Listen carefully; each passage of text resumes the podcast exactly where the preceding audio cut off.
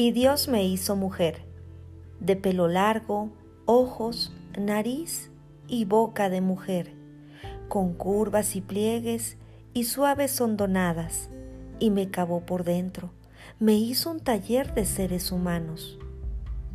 Tejió delicadamente mis nervios y balanceó con cuidado el número de mis hormonas.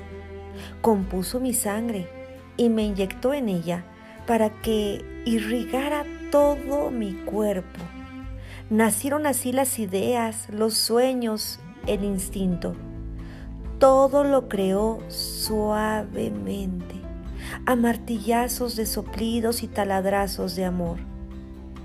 Las mil y una cosas que me hacen mujer todos los días, por las que me levanto orgullosa todas las mañanas y bendigo mi sexo. Yoconda Belli. Sala de lectura, Catarsis.